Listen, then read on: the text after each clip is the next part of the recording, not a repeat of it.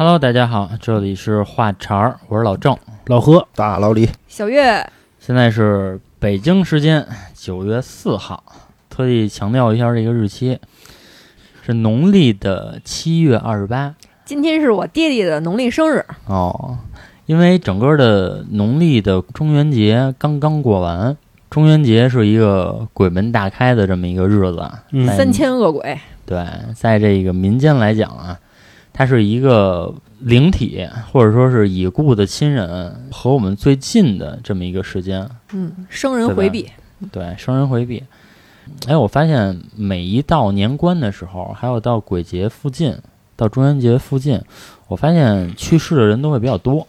我不知道你们有没有这个感受，年关难过嘛，啊，老话说的。是，也是不赶巧呗，在中元节的前一天，然后我爷爷正好在那天过世了。我接到这个消息的时候，其实已经是下午的五点左右了。那个时候我爷爷已经过世了，但其实这个整个事件呢，发生在当天的中午。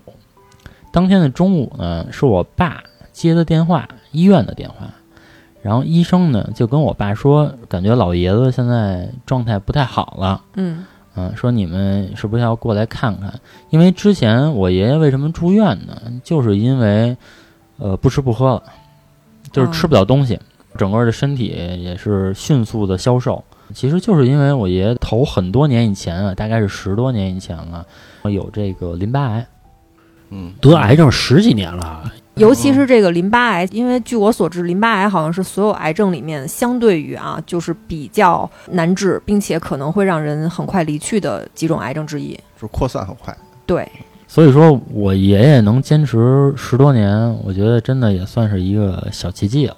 对，他的淋巴癌是在腿上，因为他的整个状态特别不好了嘛，那就嗯肯定就要送医院了。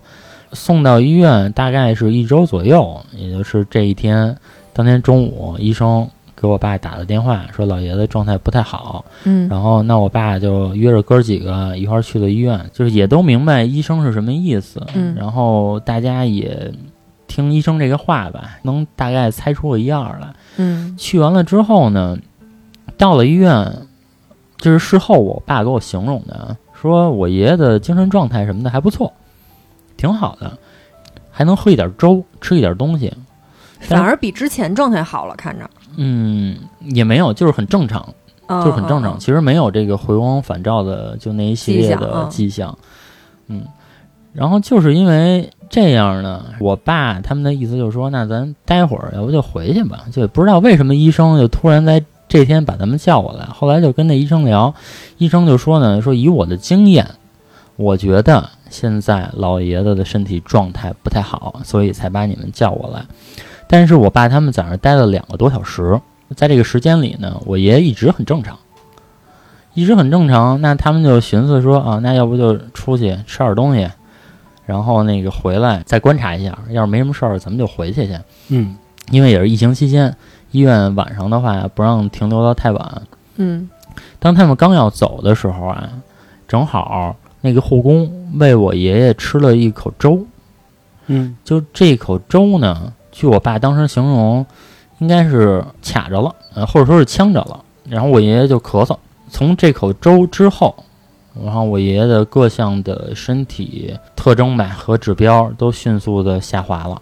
嗯，大概又过了一会儿，我爷爷就去世了。嗯那你这护工这个不担责任吗？是啊，现在其实回想这个事情啊，在我爷爷其实还都状态比较正常的时候，医生为什么要叫我们家人过去？他为什么哦不是说其他的时间叫我们家人过去？为什么不是头一天？就或者说再晚一天，或者怎么样的？他为什么要当天去？那肯定还是医生有这个经验，可以看出来这个时间点可能是身体状态已经不太好了。医生也没给出什么解释来。医生没给出什么解释来，因为据我所知，原来有一个说法，就是说在农村的老人，大概是可以看出来，比如说哪个人生病了，他大概什么时候咽气儿，会把他拉到客厅里来，嗯，呃、在客厅里坐着或者躺着，嗯、然后等待最后一口气儿咽下去。我觉得这个可能是一个经验之谈，包括大夫也是，可能他天天接触这种事情，他有这方面的经验了。嗯我之前听说过一个说法，比如说在这个车祸现场，幺二零拉了一帮刚刚遭遇车祸的人来，你就看那个呀，滋儿哇乱叫的，不用着急，你给他缝吧缝吧，是吧？就是没什么事儿，嗯擦擦血、擦擦伤的，那种特别镇静的，看着什么事儿都没有，帮着大夫抬什么轮椅、抬什么担架、抬什么这种推车，然后呢，个安安静静的坐在这个走廊的椅子上等着大夫的时候，这种人大夫都是着重的去看的。之前我也听人说过有这种案例，就是一对儿小夫妻吧，然后经历车祸了，女的来了，啊，滋儿哇乱尿，不行，我腿太疼了，折了，然后大夫就赶紧人就是给转急诊，说给看看呗。然后她老公看着什么事儿都没有，就在这个走廊里面坐着等着，大夫也没理他，他就上那个边儿上买了瓶水喝。不知道为什么，就是说车祸经历重伤的人都爱喝水，喝完水之后一口血喷出来，当场就死了。内伤了，对，为什么会这样？是因为就是咱们人体都有这种自救的意识。当你受到了这种很强烈的伤害之后，你的肾上腺素会爆表，爆表之后呢，会麻痹你的各项疼痛，你觉得自己是不疼的，你还会变得很兴奋。这个就是回光返照是吗？嗯，有可能是这样。有时候肾上腺素这个东西就是属于什么呀？就是他知道你快死了，嘣，给你来一针，他就这样。哦，人不是车祸掉鞋吗？嗯嗯，协议掉一般就死了，对，是吧？对对对我小时候看过一个电影，好像是刘德华跟谁演的，成了我童年噩梦了。哦，就是跟那个我也看过那个啊，就是他骑摩托车对那个骑摩托车骑完以后呢，那个人出了一个车祸，然后从那大卡车底下爬下来了，然后一边爬一边说不行不行，我太渴了，快给我杯水吧。然后就从刘德华那车上好像是拿了杯水，喝完之后啊然后喷了刘德华一脸的血。这大概是我小学看的，从此以后我对这个就很有阴影，我觉得特别吓人。啊，那等于拍电影的时候其实是写真的，对吧？对，所以说一般急诊接到这种车祸的，都会着重关注那些看起来很平静的人。啊，那以后大家如果出点事儿啊，别老那滋哇乱叫的，这医生不管你，回头。行，咱们说回来啊，说这老郑他爷爷去世这事儿啊，对，这个其实也是通过我爷爷去世这个事儿吧，我算是完整的接触了一次这个殡葬，嗯，对吧？然后从头到尾，然后也算是跟着全程参与。是嗯，你爷爷是八十九去世的，对，八十九。也算是喜丧，喜丧，嗯对，老人原来老是有一个说法嘛，说过生日都是过八十九、九十九、七十九、六十九。嗯嗯嗯，在这一年的生日一定要大办。嗯啊，大办嘛，其实就是冲冲喜，因为在这个所有九的岁数都很难过去。原来是有这样的一个说法的。嗯，嗯，还有那什么七十三、八十四，那都是坎儿嘛，是吧？也就是因为我爷爷去世比较突然，然后我们也算是反应比较快了。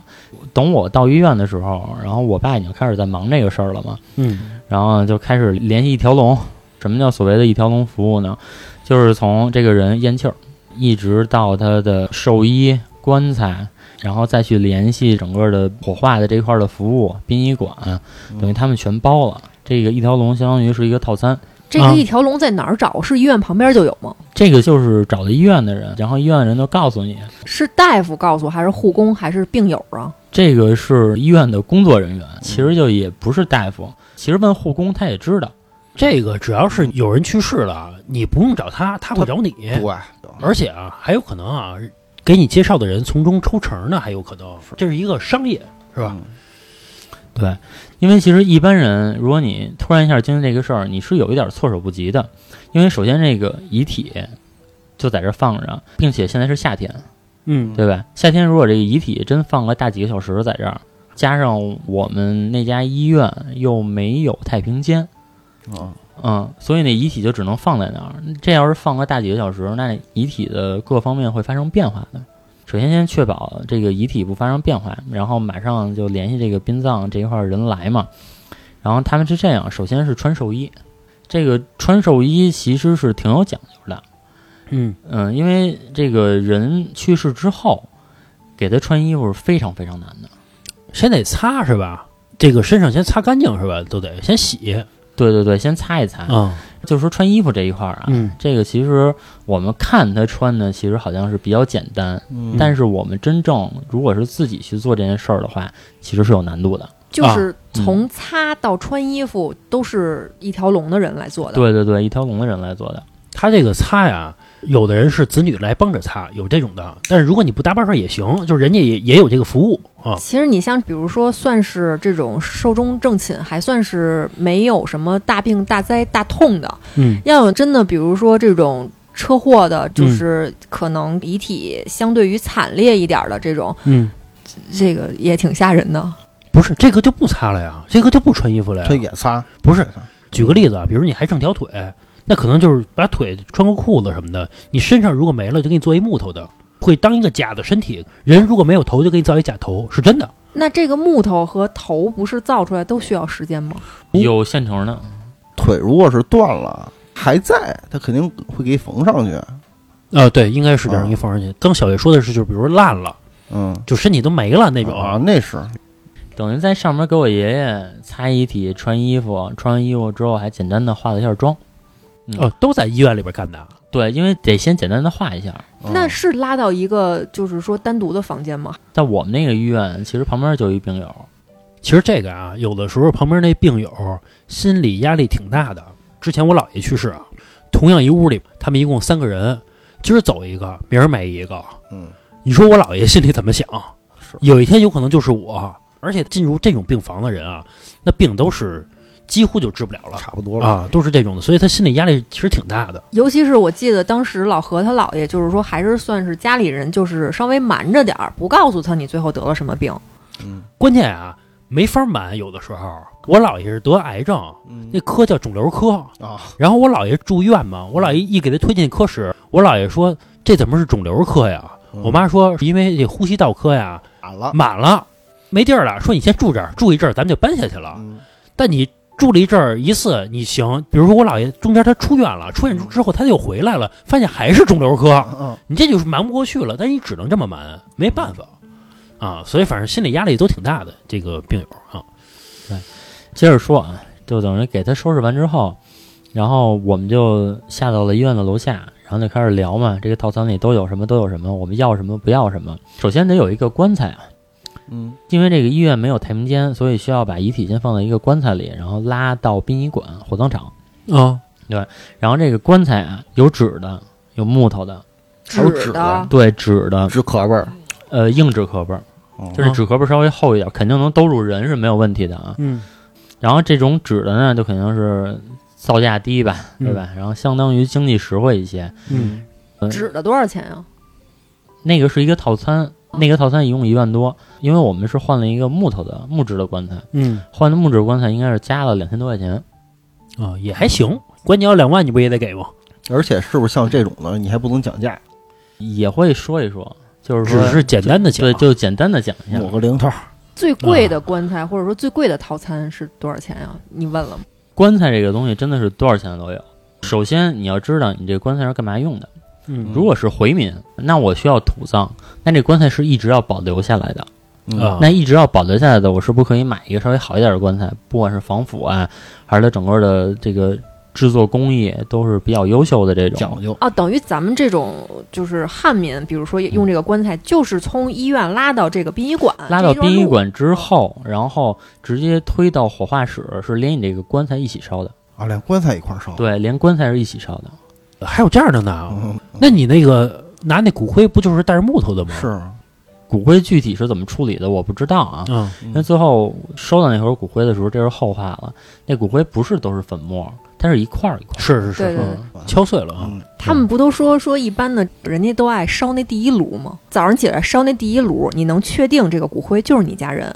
这怎么敢第一炉啊？因为是这样，你不知道这个人什么时候去世，对啊，他不是说像预约那种情况。而且现在的火葬场，因为我也跟那个服务我们那小哥聊了聊，人现在其实做的都相对挺好的，没有原来那种情况说烧完了都不知道是谁的。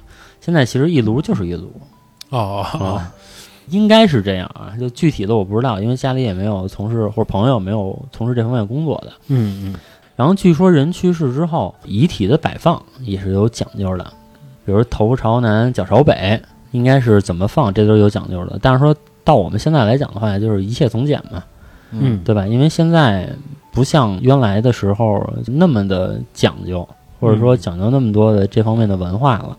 是嗯，现在相对简单了。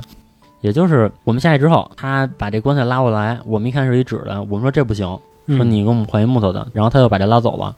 然后但这个时候其实距离我爷爷去世已经两个小时了，啊，然后我们就担心遗体，嗯是对因为夏天，然后又没有太平间，会不会发生什么变化？但嗯其实也没有，因为据他们说啊，其实放几个小时应该是没有问题的。然后等于换了一个木质的棺材，嗯然后把这个木质的棺材拿过来之后，因为是车拉过来嘛，然后就带着棺材上去请遗体。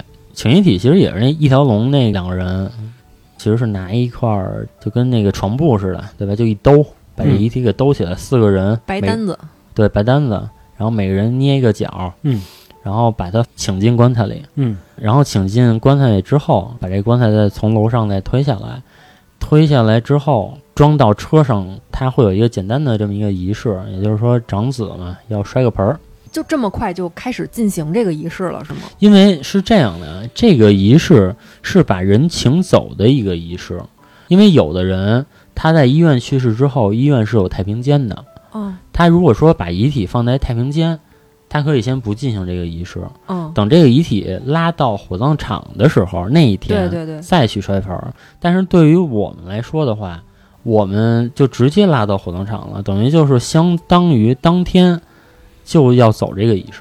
等于是这个仪式，一条龙的人把这个棺材走的客梯，然后运下来，嗯，是吧？然后在这个大厅里，或者说在外边，你父亲就进行这个摔盆儿。对，摔盆儿，然后所有人道别这盆儿都给你准备好了是啊，吧？盆儿都是准备好的，然后包括这盆儿里还得放俩钱。等于一系列的这个流程是在医院门口做的。对，是在医院，它中间有一个小广场，在那个个小广场那块儿去做的。它这个太平间啊，我爷爷去世的时候，那个医院正好有这个太平间。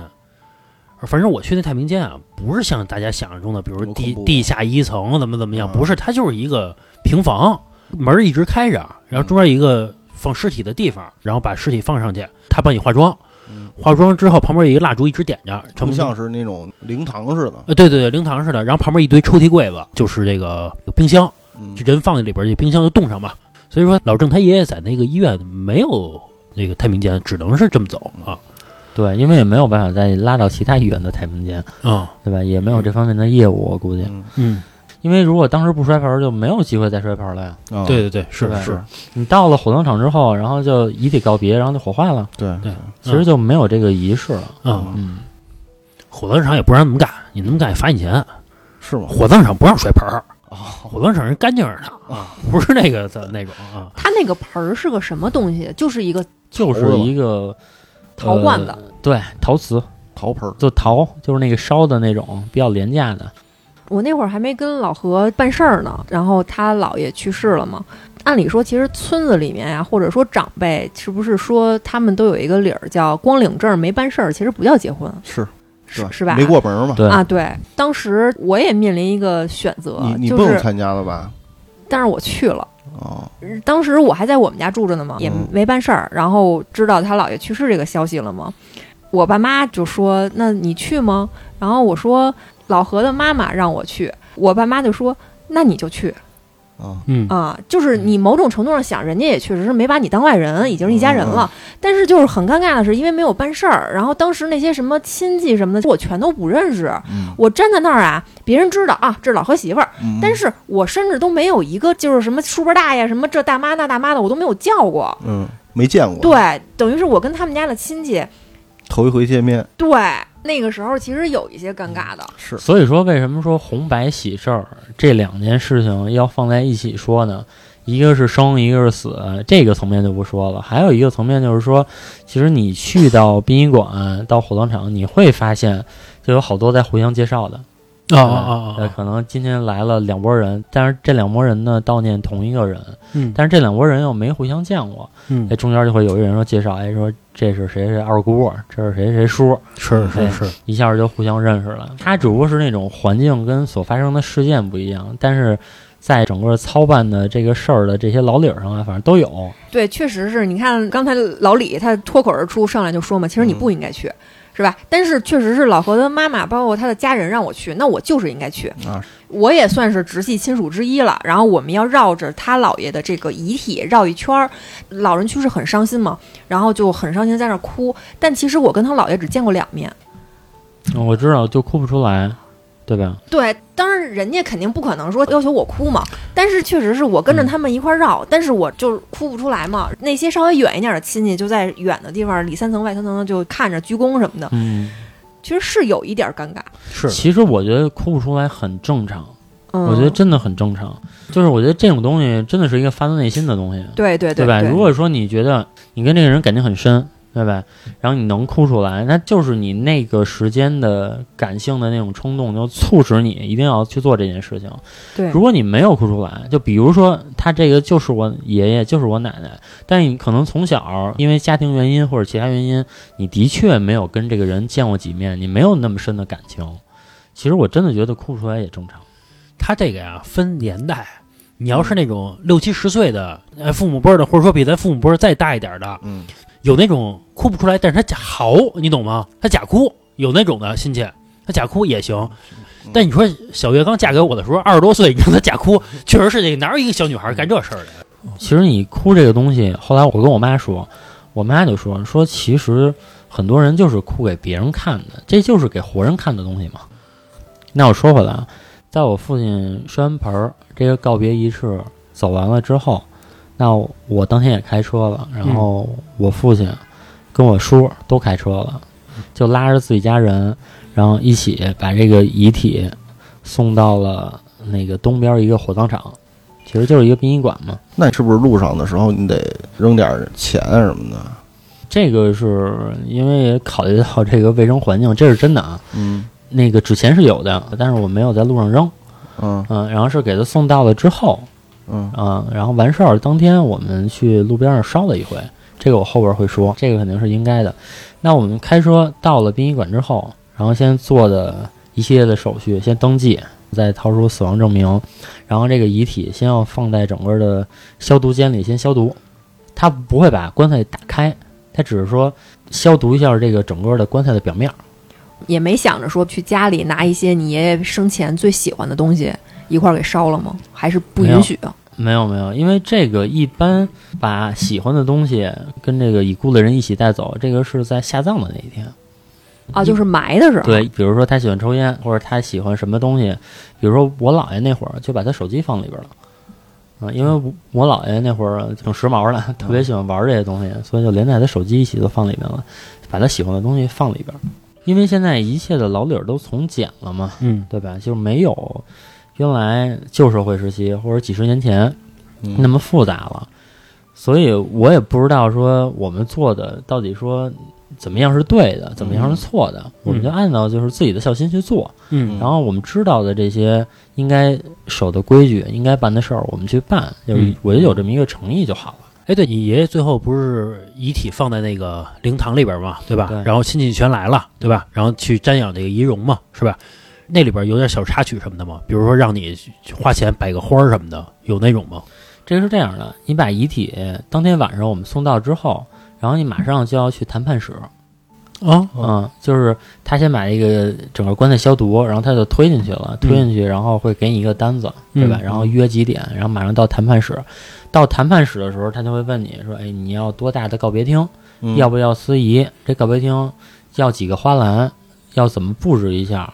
然后那红福晚帐，嗯，所谓红福晚帐，就是说，你看那个灵堂里，然后上面摆着说，可能一个就跟那个锦旗的材料是一样的那种，它一大横幅，说沉痛悼念谁谁谁谁，然后哦，然后那个左边一个竖帘，右边一个竖帘，那叫挽帘儿似的，是那个对，那个叫那个应该是叫红福晚帐，啊，哦嗯，然后就谈这些东西，但其实那个做一条龙的那个人嗯，还挺好的，因为他们跟殡仪馆是两家儿。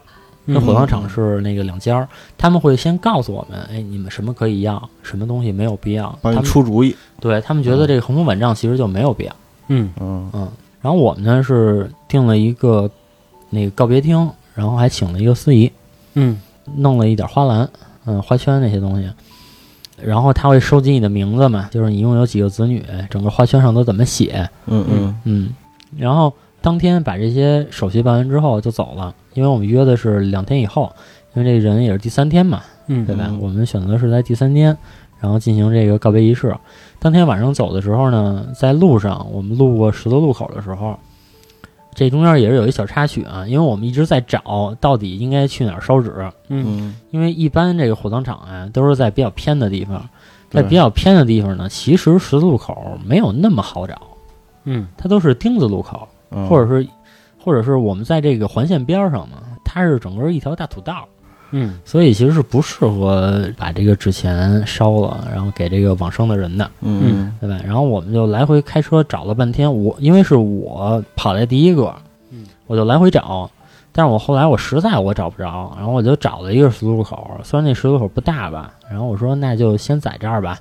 下车之后呢，就可能家里人还觉得有点犹豫，觉得这儿嘖有一点儿嗯，合不合适啊？灯红酒绿的那个感觉，就也不是灯红酒绿吧，就是比较繁华。嗯嗯嗯，就是相对繁华一点儿，因为我们印象中想的都是在一个没什么人的十字路口。偏一点儿，对，但是那个十字路口其实在北京不是那么好找，尤其这个事儿那么突然，然后可能当天也有点懵。嗯下车之后呢，然后因为正好赶上这个在中元节附近嘛，应该经常会有烧纸的，但是我们看了半天也没有人烧纸。嗯嗯，然后最后还是我说就在这儿烧吧，因为咱们再找的话，指不定在就是跑到哪儿去了，咱就在这儿烧一点儿，反正别烧太多，然后看着别出什么危险。嗯这个是一个什什么讲究啊？就是说有人去世之后，嗯然，后你要给他送点钱呀、对吧？嗯他得有钱花呀。就是当天晚上就要送。对，这个可能每个地方的讲究不一样。这个是一条龙跟你们说的，还是你你们家这个我们家自己的，哦就自己想的。然后我们就在那块儿开始烧。嗯，我们烧的时候，旁边一个人都没有，就是没有在跟我们一样在烧纸的。嗯但是我们刚开始烧，我慢慢的大概过了十分钟，我发现这一排都在烧，就就突然来了好多人。啊，你打样了啊，这事儿应该是大家可能都在犹豫，这都在这个这次十字路口合适不合适？是不是因为它这个十字路口离殡仪馆稍微近一点儿？呃，也不近了，我也跑了好几公里，因为哦殡仪馆附近我实在没有看到十字路口，因为我开了一路，我都没有看到十字路口地图上看看，啊。是，这不这最终也是在地图上看的，我觉得那儿这个位置应该是有一个十字路口，哎，你们烧纸不是在殡仪馆里边烧吗？不是在殡仪馆里面烧，因为当天我们送到殡仪馆的时候已经是晚上了，殡仪馆都没人了，只有那些值班的人。哎，那你参加你们的出殡仪式是在晚上是吗？那个其实不算是出殡仪式，哦他只是把那个遗体给拉到殡仪馆。哦哦哦，嗯等于还没烧呢。呃，对，遗体还没烧呢，遗体哦只不过是先放到那殡仪馆的那个保存室，哦，太平间哦哦哦，就先烧一点儿哦哦，对所以就是先烧一点钱。然后我看，嘿，这一溜儿的火都起来了，嗯嗯、然后当天也烧的比较多，然后从头到尾烧完之后，然后我看陆续就是也有新的人加入进来，嗯，反正人都挺多的。然后我们烧完就走了嘛，然后就等于约到隔一天第三天的时候，然后我们早上几点几点集合，嗯大家在一起去。嗯嗯，也是地上画一圈儿，是不是得？对，地上画一个圈儿，然后在那个西南方开个口儿，嗯，对吧？然后烧的时候念叨念叨。哎，他这个是西南方吗？还是说就是指着就是遗体放的地方去烧？西南方，嗯西南方，固定是一个地方。对，固定的准确是不是应该说是冲着西方？西南方。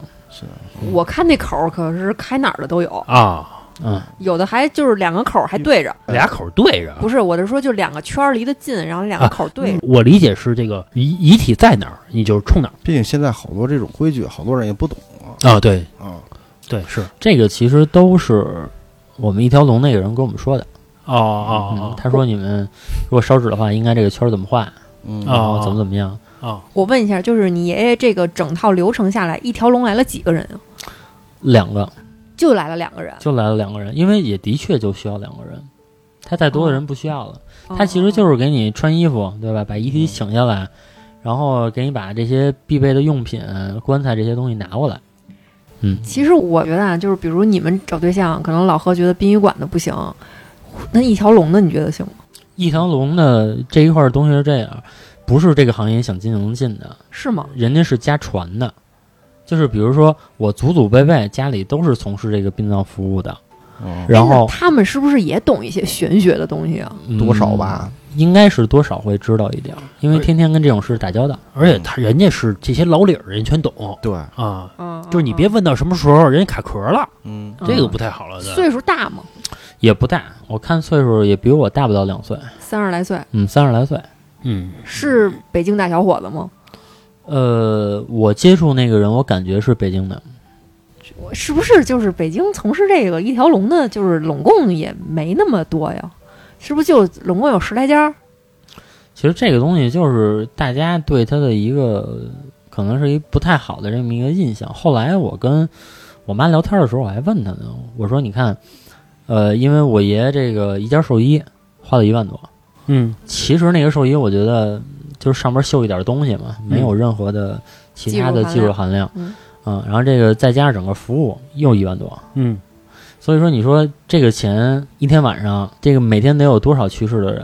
然后他当天晚上拉着一趟活儿，然后两万，我姑且算他里边的利润啊，就有一半儿，嗯，差不多。对吧？那两个人，我就姑且算他两个人拿这个百分之五十，这还不算灵堂的钱是吗？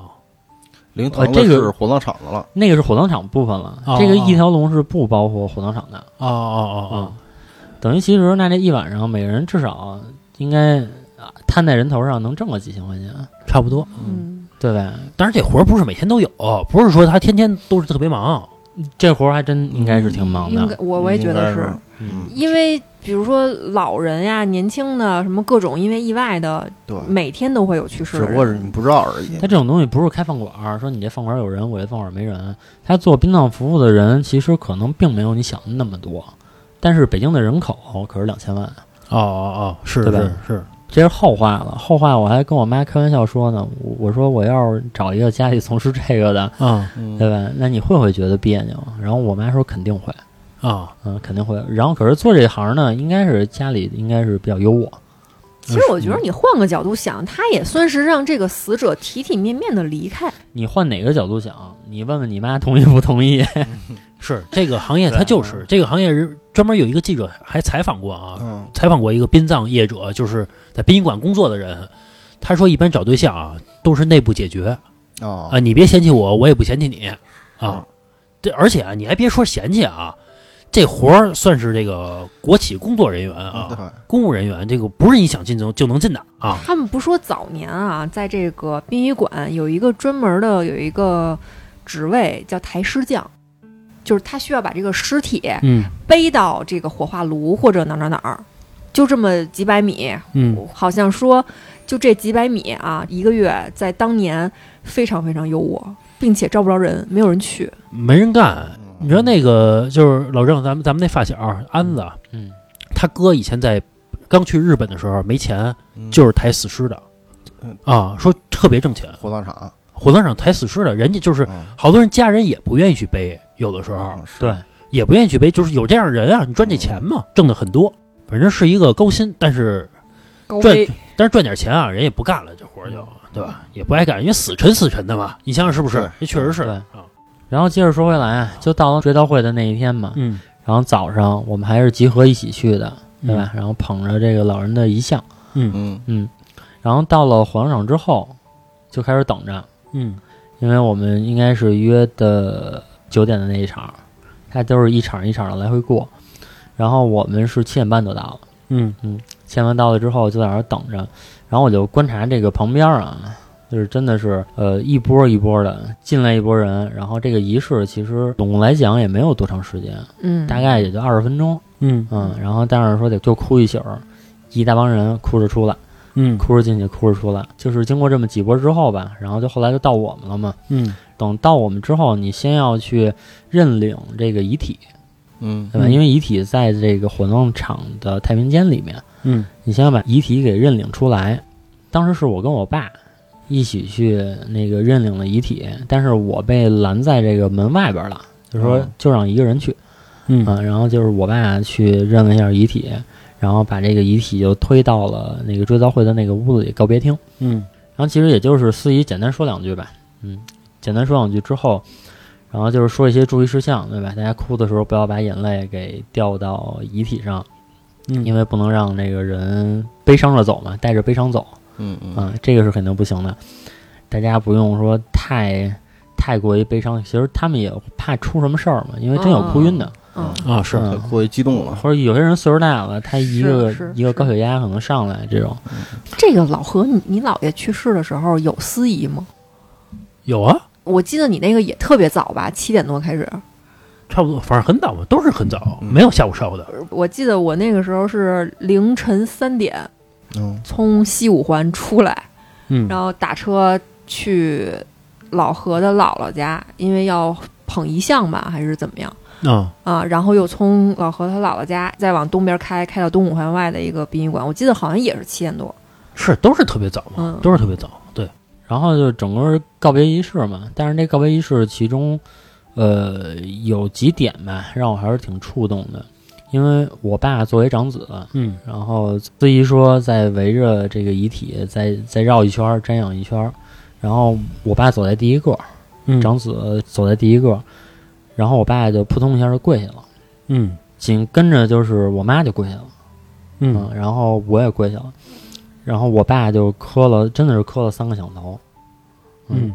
然后我就真的是想起原来别人跟我说的一句话，说你有父母的人永远无法理解你失去父母的时候那种感受，嗯。因为你会发现，你失去了这两个人之后，你再也没有地方去喊爸喊妈了，是。嗯。嗯，就你就完全是自己一个人了，感觉这个世界，嗯，然后这个告别仪式完了之后呢，嗯，然后下一步就是把这个遗体推到火葬场，嗯。推到那个烧的那个地方。嗯。嗯然后推到烧的那个地方，其实是我跟我爸还有我叔，嗯啊、因为我是长孙嘛，然后我爸是长子，然后还有另外的其他的儿女一起把这个遗体给送到火化炉那块儿。嗯这个跟我想的还有点不一样，我刚开始以为是把遗体抬出来，抬出来之后把遗体送到火化炉里面，但是其实现在都是把这个棺材整个一起送到这个火化炉里面一起烧。他这个每个还不一样。我姥爷的那个只是烧人，不烧那个棺材，跟棺材没关系啊。而且我姥爷没棺材，我记得当时没有棺材，就是一个你放在一个平台车上边，嗯然后盖着布，然后就推进去了啊，是这样的。我记得是，嗯嗯，然后火化完之后嗯就开始等，嗯，大概是要等两个小时。然后这个两个小时，我们也是一直在外边儿。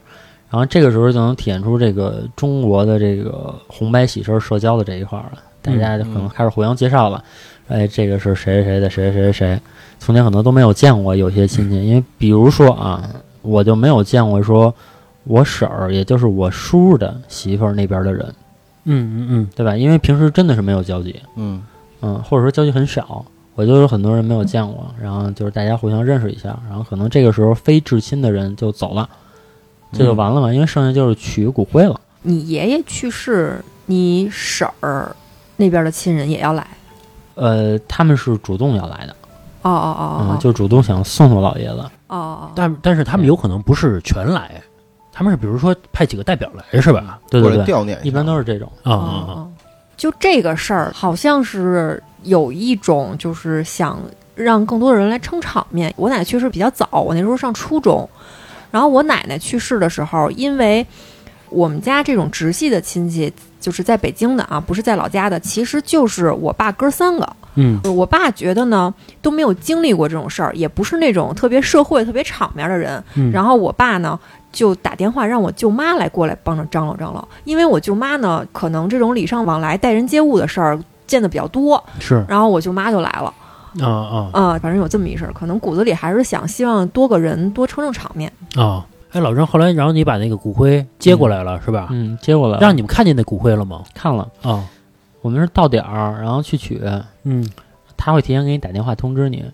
去了那儿之后呢，然后他就会把这个骨灰，呃，先是在一个袋子里，然后给你装到骨灰盒里边儿。啊然后装到骨灰盒里边儿，因为这个事情比较突然，然后我爷爷还没有给他买墓地啊。啊、没有买墓地，那这个骨灰盒呢就需要先寄存在火葬场这块儿。啊。嗯火葬场有一个专门的那么一个屋子是存这些东西的，这也就是说我们然后捧着骨灰，然后还捧着遗像，我跟我爸还有我叔仨人，然后进到那个存骨灰的地方，就跟那个香港那个电影里似的，就是密密麻麻的，一人一个，对，就就墙上一人一个小方格子，啊！然后是玻璃的，然后你能给拉开，那贴照片儿，呃，贴照片儿，然后嗯。里边贴张小照片儿，就特别小，就跟嗯小抽屉一样。嗯。然后里边还要摆那个童男童女儿，然后还要摆一观音瓶儿，摆点儿那假花儿啊这些东西，嗯，然后等于是给供奉到那儿。啊啊，嗯就是如果说墓地都准备好了，就先不用放在那儿了，是吧墓？地准备好了之后，嗯其实很多人就会选择当天就把这个骨灰直接送到墓地那边下葬，啊，嗯请进去啊。嗯，请进去。哎，你们那宾馆有那种仪式吗？就是拿那骨灰盒走一个仪式，有的有的，这个单花钱呗。呃，我们没有花钱，但是其实他给我的感觉也是一个仪式，就是几个人，然后走着，也不能说正步吧，就是走的比较齐，然后啊推一小车来，然后那小车上有一棚子，因为骨灰是不能招阳光的嘛，啊对吧？有这个讲究，的是对，先打伞把它请出来，请到那个小车上，啊再推着那个小车推到存放骨灰盒的这个地方。嗯，啊！嗯你们这是不是套餐里边带的呀？这个不是我们从来到火葬场、啊殡仪馆就跟一条龙没有关系了。哦一条龙只是管帮这个人穿衣服，把他请出来，然后棺材嗯。没了。是这样的，我爷爷去世的时候啊，嗯。我刚才说那个仪式，就是有几个也是穿着那种正装的人，类似于像穿着军装似的那种，嗯，然后黑西服。呃，黑西服或者说是反正带点穗儿什么的那种吧，啊就是就是比较正式的那种仪式感，嗯。然后也是推着这个骨灰盒走，一千块钱。嗯。当初啊，我爷爷去世的时候，我姑姑就问那大飞嗯说，就是我表哥嘛，说是咱们还走这仪式吗？大飞说走啊，说这个多少钱都得花呀，嗯然后一千块钱走了一次，走了一次是这样的，他前面推着，后边是长子长孙，后边都跟着。嗯我爷爷去世的时候是冬天，嗯大早上呢巨冷，我大爷啊穿的特别少，他是长子，他在前面走着，那风给他嗖的啊，一边走一边哆嗦，一边走一边哆嗦。我爸穿的巨多，嗯。我大爷后来跟我爸说说，要是你拿着点这个遗像得了。嗯。说我实在太冷了，他确实啊，每次走路的时候感觉腿都在打晃，嗯，太冷了。后来我我爸拿着的，拿着那遗像走的，就出门没穿外套，你爸可以把衣服脱给他呀。我爸也没穿外衣，反正不不行，反正就是其实从这里边，大家会有一个争论点，啊，就是有的人认为这个人活着的时候，你多孝顺孝顺，对，人都已经过世了，你就不要弄那些乱七八糟的，再花好多钱，他也享受不到。嗯，但是其实，呃，因为有有人跟我说这样的话啊，然后我就反问了一句，就是你怎么知道他享受不到？嗯是我觉得就是什么叫迷信啊？不是说这些东西都是迷信，迷信是说指的是你根本就不知道这件事儿是因为什么什么原因，你就盲目的相信一种看法。我觉。得这个就叫迷信。如果说您喜欢我们的节目呢，可以在微信搜索公众号“画圈 FM”，就是我们电台的名字。进入公众号之后呢，您可以点击“点我进群”，就会出现老郑的微信二维码，加老郑的微信，他会把您加到我们的微信听友群里边，大家可以在群里边畅快的聊天啊。包括有最新的节目呢，我也会第一时间的分享给大家。不过啊，我觉得，呃，之前电视节目里边还以这种话题还做过一个节目，就是说，有很多有钱的，就家里边真不差钱，但是呢，平时太忙了，没时间去陪老人。嗯结果呢，老人去世的时候，大办嗯多少钱全花，能花上百万去给办去。他说：“那你为什么不在这个老人活着的时候，你多陪陪他？你陪他下下象棋，给他买点好吃的，这不比什么强？说你干嘛非得钱全花在那最后那盒子上边？说一骨灰骨灰盒，这个一万块钱算是属于基础款，有那什么什么十几二十万的，上百万的，没有意义。有人是采用这种观点啊，因为给钱和花钱不是最简单的事儿吗？不管是陪孩子还是陪老人，这个其实是分对谁，嗯，就是针对谁来说。如果说针对一个家庭并不富裕的，嗯就这么一种情况，嗯其实他会选择陪伴。这个是我真的我亲身感受到的。我觉得这种东西啊，不是钱多钱少的事儿，是分家庭的事儿。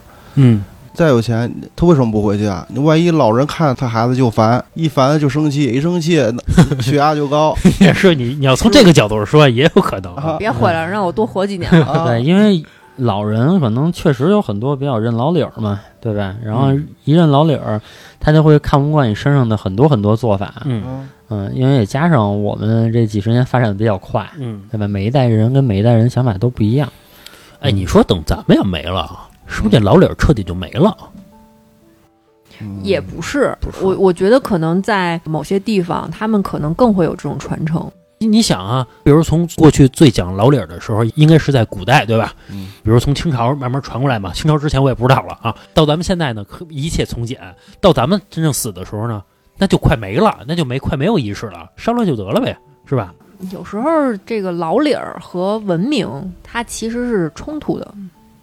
呃，对，你要理论上其实是的，是这样的，对但是有一部分东西还是非物质文化遗产吧，啊，这算是是我们的。去其糟粕嘛，取其精华。我就觉得肯定最好的一种方式啊，嗯，还是人活着的时候孝顺，然后人死了之后体体面面，是是，对吧？就是方方面面全都做到了，这样可能是最好的。嗯因为我这几年我就感受到啊，我觉得人真的需要陪伴。嗯嗯就从我自己来讲啊，嗯，因为我现在自己还没成家，我就真的觉得人是需要陪伴的。你刚三十多岁就需要陪伴了，哎，我跟你说真的，真的，这个是因为，因为你可能啊，就是那个天天回家，然后你看到一个人，嗯。不管说你跟他吵架，还是说你烦他，或者怎么样，嚯家伙，为什么？不是？不是我只是举个例子，我只是举个例子，就是举个例子，只是举个例子。我敏感了呗，烦我我也出不去啊。家里有一个人，这个人还是在的，就跟比如说你原来你回到家，对吧？你看到你爸你妈可能叛逆期的时候你们会吵架，然后后来你再大一点，想法不一样嘛，嗯习惯也不一样，你们可能难免还会有争吵，但是家里有人，有人气儿就是不一样。啊是不一样。就是那个小月之前去哪儿哪儿玩去，公司组织玩去，那两天啊，我特无聊，我特高兴，是呃吧不？不是我特无聊，我就觉得寂寞我觉得回家没事儿干啊，所以说，然后赶紧约人喝酒去了。嗯，所以说原来我跟老何聊过天儿啊，就老何老是质疑我说你每个月怎么花这么多钱啊？嗯其实后来我有算过自己的账，嗯那是因为我基本上自己的时候，呃，一周里得有一大半的时间都在做无用社交，嗯就所谓的无用社交，因嗯为我没什么事儿干，嗯所以我就今天跟这个吃，明天跟那个吃，嗯今天跟这个剧，明天跟那个玩儿。啊，我以为哪天老今儿歌厅点一个，明儿歌厅弄一个，是 不是？花钱多着呢。换一批，咬咬，嗯 这个倒没有，就是最近这几个月吧，然后我发现，哎，自己是不是应该沉淀一下了？应该减少这些无用社交了。嗯就我觉得人其实能适应自己跟自己生活，就能适应那个独立的这么一个状态，我觉得这是一个能力。但是啊，越待越多你这个东西，你这个东西分怎么说？啊。真的分怎么说？其实你没有这个能力，你说是好的吗？还是不好的？我们其实不好界定。那既然我现在的状态是这样，啊，那我就要应该相对的适应一下它。我要是你啊，我天天找人玩去，啊天天喝酒去啊，天天玩去。嗯，是啊，但是你 你玩一段时间之后，你也就也就会腻了，真的会有腻的一 天。玩越玩越好玩，越玩越开心啊！换着法儿的玩。啊反正总而言之吧，嗯我觉得对于我来说，你要问我说活着孝顺重要，还是说死了体面重要？那我觉得还是孝顺，活着孝顺排第一，对吧？然后但是说人死之后这些东西去世之后，这些老理儿或者说这些体面，我觉得还是不应该少。是是，该有还得有。对？反正我们就尽量做到一个在我们能承受的范围之内吧，尽量做到最好吧。其实我现在再回想起我跟我爷爷的相处啊，嗯其实争吵挺多的。嗯嗯，因为我爷爷他是有他的一些老的一些思想嘛，对吧？他比如说他听我没有结婚，然后恨不得说要联系他的老战友，然后问问那个孙女儿们都怎么样了。嗯对吧？而且他们那种情况是说，如果他给你介绍一个，他要带着我去啊，他要坐在中间，左边一个人，右边一个人，啊这样去做一个相亲。啊一直到我爷爷去世之前嘛，我爷爷其实糊涂的时候，我在之前的那个节目里也说过，我爷爷当时已经糊涂了，但是还在念叨这个事儿。嗯我觉得不管说老人怎么样，然后他跟你有多么的观点上的不一样，或者说你们经常会争吵，但我觉得你作为年轻人来讲，至少是比他年轻的人嘛，对吧？你应该更去照顾他的情绪，真的不一定让他去接受你的好多想法，我觉得是没有必要的。但是是我觉得你一定要照顾他的情绪，这点是很重要的。我觉得你爷爷去世啊，最痛苦的是其实是你奶奶，对吧？对，毕竟一个生活那么多年的一个人，然后突然没了，就觉得非常孤单。因为跟你子女聊天和你那个老伴儿聊天还是不一样，对对吧？对反正就希望所有的听友呗，抽时间多去陪陪家里的老人。如果有一天家里人去世了，然后你心中还有一些遗憾，我觉得这个遗憾真的是会伴随你一辈子的。比如说啊，在原来的时候，我姥爷去世之前，他就说：“哎，我特别想吃这个涮羊肉。”然后我就说：“下周就带您去。”嗯，其实就是应该当时就带他去，因为下周他就已经去不了了。这个其实到现在都是我心里的一种遗憾。我是我觉得就是应该当天就去，或者说最晚第二天就去。嗯是，嗯，对，反正希望大家能多陪伴家里的老人，尽量不给自己留遗憾。嗯嗯，是，好吧。然后今天的节目先到这儿。我不羡慕太阳，照不亮你过往。有些黑暗，我们都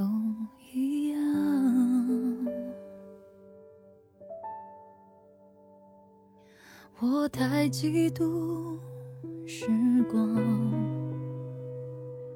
能离开的大方，不用开口，也就无需躲藏。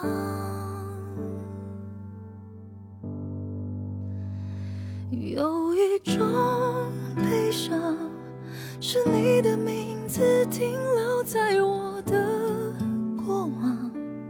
陪伴我呼吸，决定我微笑模样，无法遗忘。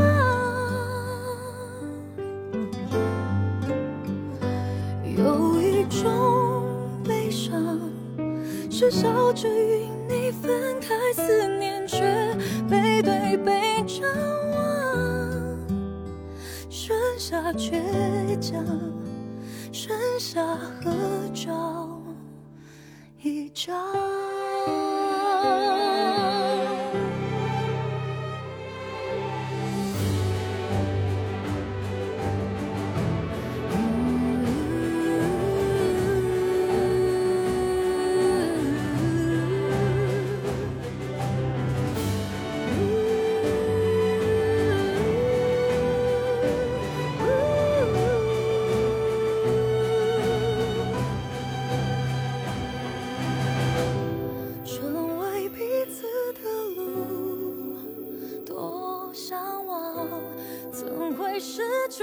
方向？